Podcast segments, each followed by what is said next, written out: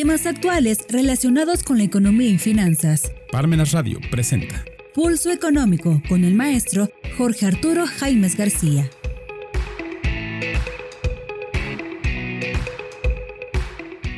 ¿Qué tal amigos? Este es Pulso Económico en Parmenas Radio, programa correspondiente a este martes 4 de octubre. Les saludamos y en esta ocasión vamos a hablar varios temas, entre ellos un tema relevante es el relacionado con la reforma laboral que eh, ha concluido y vamos a, pues vamos a establecer cuáles son los 10 puntos más importantes de la reforma laboral, ya que la implementación de esta reforma laboral del gobierno de la 4T ha concluido y a partir de ayer lunes en todos los estados del país están vigentes las nuevas normas que rigen en relación la relación entre trabajadores, empresas y sindicatos, así como la solución de conflictos. Así la Secretaría de Trabajo y Previsión Social informó que en su tercera fase la reforma incorporó al sistema a las últimas 11 entidades que son Chihuahua, Ciudad de México, Coahuila, Jalisco, Michoacán, Nayarit, Nuevo León, Sinaloa, Sonora, Tamaulipas y Yucatán. Se precisó que el nuevo modelo laboral está basado en tres pilares fundamentales que son justicia laboral, libertad sindical y negociación colectiva, y el objetivo central es que se garanticen los derechos de los trabajadores. Así la Secretaría de Trabajo y Previsión Social precisó que el primer pilar de justicia laboral eh, ofrece mayor libertad y democracia para los trabajadores en la elección de sus representantes sindicales, además de exigir transparencia y rendición de cuentas a los sindicatos. El segundo pilar es eh, básicamente hacer más expedito el sistema de impartición de justicia laboral mediante dos sistemas, que es la conciliación como base fundamental de cualquier conflicto y en su caso la solución de las diferencias en tribunales especializados que dependan ya no del poder ejecutivo como venía sucediendo con las juntas de conciliación y arbitraje, sino ya eh, son dependientes de otro poder que es el poder judicial propiamente dicho. Eh, en tanto que el tercer pilar, que está relacionado con la negociación colectiva, eh, establece regulaciones para prevenir cualquier tipo de discriminación en el trabajo, además de que se regulan los derechos de los trabajadores del campo y de los trabajadores del hogar. Así, el primero de mayo de 2019 se publicó en el Diario Oficial de la Federación el decreto que dio pie a la reforma laboral vigente y en la cual pues la Secretaría del Trabajo en atención al artículo 123 de la Constitución eh, ha organizado pues un nuevo tipo de justicia laboral con eh, aspectos importantes como son los que vamos a comentar a continuación, que son los 10 puntos claves de la reforma laboral. Así, eh, el primero de ellos tiene que ver con la conciliación obligatoria antes de ir a juicio las partes. Las partes en conflicto, que son eh, los trabajadores y las empresas, deben necesariamente acudir a los centros de conciliación estatal y federales antes de entablar una demanda. Así las partes tienen un plazo máximo de 45 días para lograr un acuerdo. En caso de que esto no suceda, ya se deberá pasar al tribunal correspondiente. Así el primer aspecto tiene que eh, reunirse, a llegarse a las partes para que traten de llegar a un acuerdo ¿sí? en esos 45 días. Eh, por eso es que la conciliación obligatoria es eh, algo que se debe llevar a cabo antes de que se judicialice, antes de que se vaya a un juicio. El segundo punto es la nueva justicia laboral. Ya los juicios no durarán años como sucedía por décadas en México, sino ahora se deberán resolver en menos de seis meses. Hasta esta instancia se requería la intervención de abogados en la fase de conciliación y ya no será necesario en la conciliación la intervención de, los abogados. Simplemente las partes con el personal de eh, lo que es la representación de la autoridad laboral, que ahora es en el Poder Judicial, eh, es eh, como se plantea el segundo punto de nueva justicia laboral. Eh, como comentamos en el tercer punto, pues es la supone la desaparición de las juntas de conciliación y arbitraje que dependían de los poderes ejecutivos, tanto federal como estatales, es decir, de los gobernadores. Los conflictos laborales ahora pasarán a manos de tribunales dependientes del Poder Judicial, quienes resolverán asuntos tanto del ámbito local como federal, respectivamente. El cuarto punto tiene que ver con eh, el aspecto de que los juicios orales serán eh, ágiles. La oralidad y la agilización de los trámites es uno de los aspectos relacionados con este nuevo tipo de juicios o esta nueva modalidad. Al igual que usted en el nuevo sistema de justicia penal acusatorio, la reforma laboral establece los principios de oralidad e inmediatez. Esto es eh, pues básicamente que los juicios serán orales, es decir, predominará o prevalecerá la palabra, en este caso las partes, lo que eh, externen, eh, en un ambiente pues ya más actual, moderno, eh, de carácter expedito y en presencia de un juez. El quinto punto es la creación del Centro Federal de Conciliación y Registro Laboral. Además de los procesos de conciliación a nivel federal, el Centro Federal de Conciliación y Registro Laboral es el responsable del registro de sindicatos y contratos colectivos de trabajo en todo el país. El sexto punto tiene que ver con la democracia sindical. Esto es que los trabajadores serán quienes elijan a sus líderes sindicales a través de un voto que realicen de manera personal, libre, directa y secreta, que son las características del voto. Personal, libre, directo y secreto, otorgándose el derecho a los trabajadores de organizarse en diferentes tipos de sindicatos,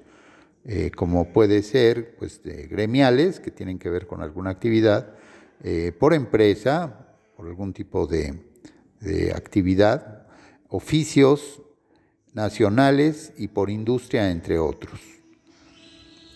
Estamos hablando de diferentes tipos de sindicatos que hemos señalado, gremiales, por empresa, oficios nacionales y por industria, entre otros. El séptimo punto tiene que ver con la libertad sindical. Esto es que los trabajadores y o patrones tienen derecho a participar o no en una organización sindical. Esto es eh, pues un aspecto subjetivo de participación, de participación en la organización sindical, ya que la organización, la reforma laboral garantiza la autonomía plena a los trabajadores para que tanto patrones y o no intervengan en la vida sindical. Eh, el octavo aspecto, el octavo punto, tiene que ver con la negociación colectiva auténtica, lo cual representa que cada trabajador deberá conocer y probar su contrato colectivo de trabajo a través del voto personal, como hemos señalado, libre, secreto y directo. El, noveno punto tiene que ver con la perspectiva de género. Eh, en este caso, los centros de trabajo deben generar un protocolo para prevenir la discriminación por razón de género, atendiendo los casos de violencia y acoso que se pudieran dar y también se exige la participación de mujeres en los órganos directivos de los sindicatos. Es decir, hay una participación eh, pues integral de los trabajadores más allá de eh, su, género. El décimo tiene que ver con la rendición de cuentas. Esto es que eh, los sindicatos deben informar por escrito a sus trabajadores afiliados cada seis meses sobre la administración de cuotas sindicales. Las directivas sindicales deberán rendir cuentas sobre el patrimonio del sindicato, esto es a partir de que nace un sindicato a través de su acta constitutivo, de su acta constitutiva, pues van este, creándose eh, o van adquiriéndose eh, inmuebles, donaciones y aportaciones de trabajadores y patrones, lo cual eh, constituyen el patrimonio del sindicato, del sindicato sobre el cual se deberán rendir cuentas sobre el patrimonio del sindicato. Este es el décimo punto y estos son los aspectos más relevantes de esta de este nuevo eh, sistema de justicia laboral, en el cual predomina la oralidad y la celeridad en cuanto a la respuesta a los conflictos que se presenten, ya sea de naturaleza individual o de naturaleza colectiva, y pues ya sean eh, locales o federales.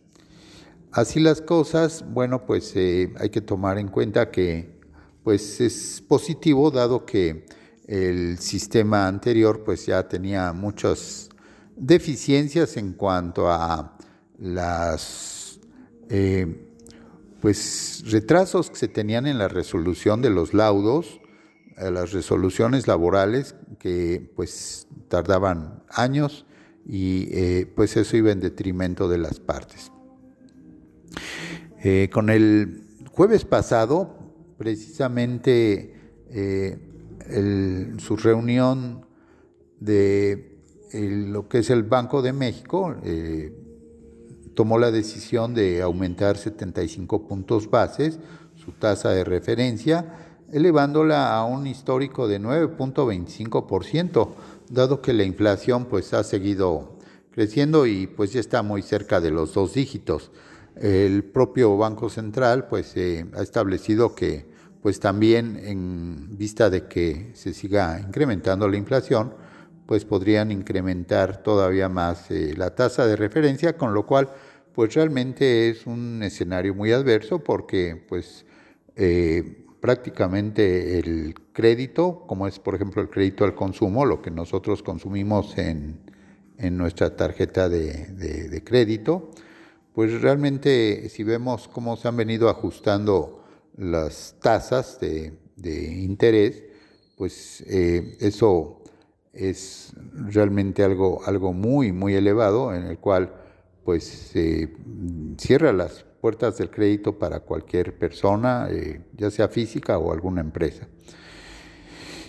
Por cierto que, eh, como cada año ha venido sucediendo, la Confederación Nacional de Cámaras de Comercio espera ya eh, en organización a lo que es el buen fin de este año, 2022, una derrama superior calculada en 195 mil millones de pesos, con lo cual pues al gobierno también este, lleva su parte en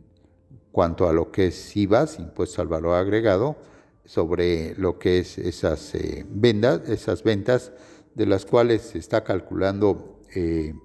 decíamos, 195 mil millones de pesos para esta doceava edición, doceavo año que se realiza el Fin. Eh, y la meta, pues, esa que se da en ventas de casi 200 mil millones de pesos, así lo señaló su titular del presidente de la Confederación Nacional de Cámaras de Comercio, Confederación de Cámaras Nacionales de Comercio y Servicios y Turismo, con Canaco, Héctor Tejada Char. En esta ocasión, el evento de promociones y descuentos se llevará a cabo el, el 18 al 21 de noviembre, regresando al esquema de cuatro días, luego de que en 2020 lo extendieron 12 días y que en el año 2021 lo redujeron a siete días. Así que en la versión de este año tendrá una duración de cuatro días. El año pasado se estimó que la meta de 239 mil millones que se fijó eh, en plena pandemia, solamente se alcanzó la cifra de menor a 200 mil millones, fueron 191 mil 900 millones de pesos. Y así pues se hacen las apuestas por la digitalización a través del portal que tienen, que se llama ConcaClick, y la capacitación de más de 4.5 millones de empresas que se dedican en México a las actividades terciarias, esto es, actividades de intercambio de comercio. Y para ello, eh, pues el buen fin supone una oportunidad única, sobre todo pues a las pequeñas y medianas empresas para que se reactiven, impulsando las ventas a través de descuentos y promociones que permitan a los consumidores adelantar, por ejemplo, las compras de Navidad y continuar reactivando la economía del país. Esto también tiene relación con este, pues lo que es eh, el mercado que se produce en, el periodo de muertos, es decir, cercanos al primero de, noviembre, y también relacionado con la actividad que se da este, en Estados Unidos, que se conoce como el Black Friday, en el cual pues realmente hay mucha actividad en el comercio, dado que eh, pues se sacan una gran cantidad de inventarios para este, que se aproveche su colocación entre eh, pues, eh, los consumidores. Amigos, hacemos una pequeña pausa en Parmenas Radio. Los invitamos a continuar con nosotros en Pulso Económico. Si te interesa algún tema en particular, te invitamos a solicitarlo a nuestros teléfonos de contacto o en nuestras redes sociales. Regresamos. Hotel Business Real 500 es un hotel contemporáneo, bajo una línea de sutiles pero elegantes detalles que crean un ambiente relajado y exclusivo. Cada una de nuestras habitaciones han sido decoradas y equipadas cuidadosamente con las mejores comodidades para disfrutar de una estancia única y confortable. Hotel Business Real 500, Villoria Contemporánea. Continuamos. Amigos, continuamos en Pulso Económico. Estamos haciendo un comentario de la elevación de la tasa de referencia a 9.25% a partir del jueves pasado, lo cual obviamente pues ajusta todas las tasas de crédito en, nuestro país, en todos los sistemas de, banca comercial. Eh, Hablando de Banjico, pues eh, también eh, a partir de lo que es el este martes, martes 4 de octubre, eh, Banjico lanza una moneda de, de, 20 pesos, con lo cual pues prácticamente el billete tan práctico de 20 pesos pues, tendería a ir saliendo de circulación para la colocación de la nueva moneda conmemorativa de 20 pesos que este martes 4 este, se lanza pone en circulación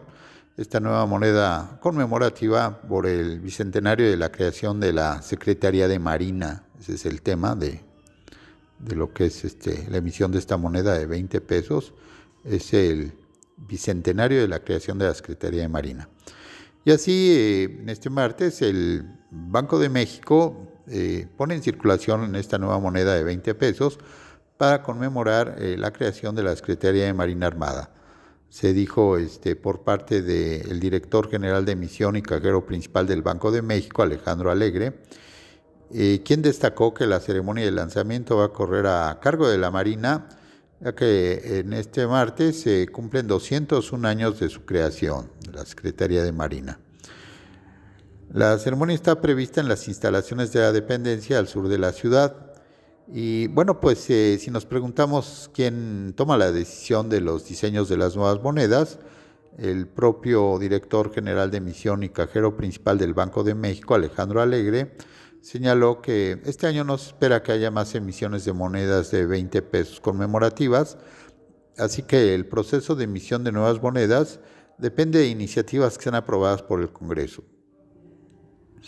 Si hay alguna iniciativa para, que se conmemore a través de la moneda metálica algún evento de trascendencia nacional, pues es facultad y atribución del Congreso de la Unión el que se apruebe o no las características de las monedas. Se señaló,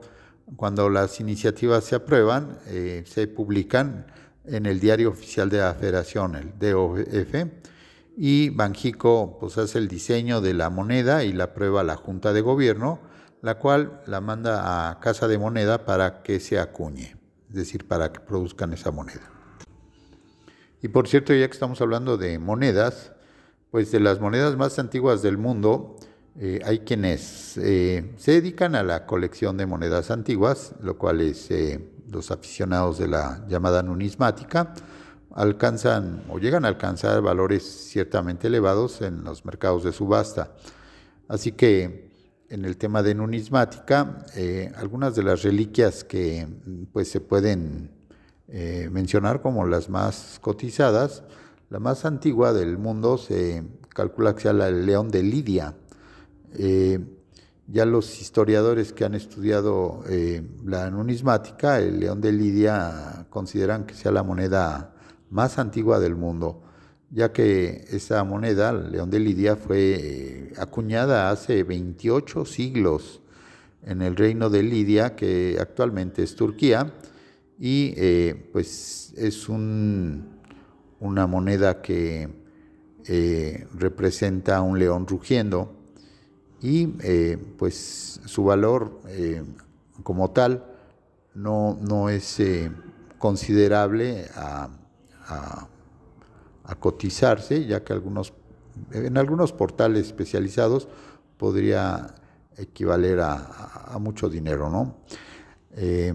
en cuanto a lo que es eh, la cultura helénica, es decir, estamos hablando de Atenas, la moneda más antigua de Atenas, eh, es el tetradracma de plata que se acuñó en Atenas cerca del año 450 a.C no es tan antigua como, la, como el león de Lidia, pero eh, pues básicamente es de las más antiguas que se conocen. En el reverso se puede encontrar una lechuza que es el emblema de la diosa Atenea, la cual es la protectora de la ciudad. Eh, tampoco se conoce su equivalencia con el dinero actual, ya que es una pieza de museo más que de coleccionismo. Eh, en la cultura hindú, eh, de las antiguas monedas de India,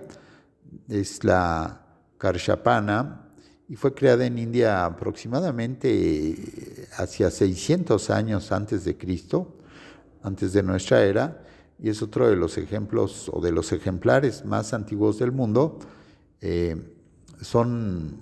en este caso, la característica principal es que es, es de forma irregular, es decir, ni siquiera es redonda y no tiene una, forma, digamos, definida como cuadrado, sino que es una forma irregular, como de cinco lados. Ahora bien, eh, en cuanto a la cultura china, el Yin Yuan, estas pequeñas monedas también destacan por su forma, eh, no son circulares y estaban hechas de oro. No existe un consenso claro sobre el origen exacto del yin yuan. Se sabe que se utilizaban en la provincia de Henan, China, y eh, se datan de hace de 2600 años. Fueron encontradas en el año 2021, por lo que aún se siguen estudiando. Y si se confirma esta teoría, el yin yuan sería también la primera moneda de la historia junto al león de Lidia. Posteriormente, ya en el Imperio Romano, eh, hay monedas romanas que son reliquias, reliquias curiosas de carácter histórico, y alguna de ellas, en alguna de ellas aparece el rostro de, César, de Julio César. Ese ejemplar podría haberse acuñado en el año 268 a.C., de acuerdo con eh, algunas fuentes, no es tan antigua como las anteriores, pero sí posee un gran valor histórico. Eh, también en cuanto a su cotización es complicado saberlo, ya que es difícil que llegue a manos de coleccionistas por su antigüedad. Eh, hay que decir que pues también lo que es el, las monedas españolas fueron este, pues prácticamente las antecesoras del sistema monetario en Estados Unidos, dado que lo que es eh, pues las monedas de plata que circularon en la colonia fueron este, eh, de manera directa las antecesoras a lo que hoy conocemos como el, dólar. Esta moneda, el dólar, eh, es el, el, nombre de esa moneda oficial de 38 países y 7 territorios en ultramar. El dólar estadounidense es la moneda en circulación más extendida del mundo y su historia se relaciona pues en lo que es eh, a Bohemia, el talero o taler, en alemán, eh, el florín neerlandés de los Países Bajos y el Riksdaler en Suecia, Dinamarca y Noruega. Así que el Thaler en alemán, el Valle de Joaquín en la ciudad de Bohemia, que era entonces parte del imperio de los Habsburgo, tiene su origen en las Widengroschen alemanas, eh, monedas acuñadas con plata de una mina de dicha ciudad, y la expresión duro se usó para denominar la moneda de plata, el peso o peso duro, una moneda de ocho reales muy extendida en el siglo XVIII durante la colonización española del Nuevo Mundo, el uso del del duro o dólar español junto al talero de María Teresa de Austria como moneda legal en los incipientes Estados Unidos es la razón de su nombre actual. Esta moneda recibía en las colonias norteamericanas el nombre del dólar español y en 1785 se adoptó como moneda oficial de Estados Unidos, tanto en el nombre como en el símbolo de la S con dos este, rayas, ante la carestía de moneda que provocó la guerra de independencia frente al imperio británico. Y así en 1792 la Casa de la Moneda estadounidense creó el dólar estadounidense, pero resultó mucho menos popular que el dólar español, ya que este era más pesado y tenía mejor plata. El uso de dólar español fue abolido en 1857 cuando su contenido metálico superó su valor teórico equivalente al, al dólar estadounidense. Y así, en signo el dólar se comienza a usar en la correspondencia comercial en la, a partir de la década de 1770 al referirse al real del 8, real de A8 español. Así que un estudio de documentos hispanoamericanos estadounidenses de los siglos XVIII y XIX se afirma que el símbolo del dólar es una corrupción de la abreviatura de la palabra peso o P a finales del siglo XVIII se ve que esta abreviatura la simplificaron con las letras escritas sobre una, una sobre la otra, la P reducida a la línea vertical, y el uso más temprano tenía el signo de un solo trazo vertical, por lo que en algún tiempo se usó el símbolo con el doble trazo, la doble línea, pero está de nuevo cayendo en desuso. El peso conocido como era conocido como dólar español en la Norteamérica británica y en 1785 se adoptó como moneda de Estados Unidos junto con la terminología de dólar, con su símbolo y continuó usándose para referirse a la nueva divisa. Y por cierto que el pasado mes de septiembre se dio otra caída en la confianza empresarial al nivel más bajo en 18 meses. Así, la caída de la confianza empresarial en septiembre a su nivel más bajo en 18 meses, la percepción sobre directivos de empresas sobre la situación económica del país y su empresa en los sectores de manufactura, construcción, comercio y servicios no financieros, cayó nuevamente en septiembre pasado para ubicarse en su nivel más bajo en 18 meses, de acuerdo a los datos de la encuesta mensual de opinión empresarial publicada por el INEGI. Así, con base en cifras originales, el indicador global de la confianza empresarial reportó en el noveno mes del año un retroceso anual de 6.5 unidades para ubicarse en los 45.44 puntos, su nivel más bajo desde marzo del 2021. Y con este resultado, el indicador acumula tres meses consecutivos por abajo del umbral de las 50 unidades, lo que eh, pues, significa que se encuentra en un terreno pesimista. Por sectores, el indicador de confianza empresarial manufacturero reportó una baja anual de 1.6 unidades el pasado mes de septiembre, con lo cual se llegó a los 50.1 puntos, logrando mantenerse en los últimos 16 meses todavía en terreno optimista. Por el contrario, la confianza empresarial del sector de la construcción eh, dio un retroceso anual de 1.6 unidades, llegando a los 47.96 puntos, ligando cuatro meses debajo de las 50 unidades, lo cual la sitúa en un terreno pesimista. De igual forma, el indicador de confianza empresarial del sector comercio reportó una disminución anual de 5.3 unidades para llegar a 49.63 puntos el mes pasado, con lo que por primera vez en 17 meses se ubica en terreno pesimista pesimista. Y finalmente, la confianza empresarial de los servicios no financieros reportó una caída anual de 10.1 unidades en septiembre, con lo que llegó a los 41 puntos, 41.02 puntos, llegando tres meses debajo de las 50 unidades, manteniéndose en terreno pesimista con base en cifras originales. Y bien, pues relacionado con el programa anterior, que lo, eh, pues básicamente lo dedicamos al análisis de eh, una recesión, una recesión mundial y pues en México, también hay un este, elevado pesimismo respecto a las empresas en cuanto a ese panorama recesivo de una contracción económica en la cual se encuentra eh, la economía y con la cual pues realmente el gobierno eh, no ha tenido pues respuestas adecuadas para eh, que haya una, una adecuada cambio de situación en cuanto a el desempeño de las empresas y las inversiones en este país. Pues amigos, con estas eh, notas llegamos al final de este programa, no sin antes agradecer su atención a este programa Pulso Económico. Hasta muy pronto en Parmenas Radio. Parmenas Radio presentó. Pulso Económico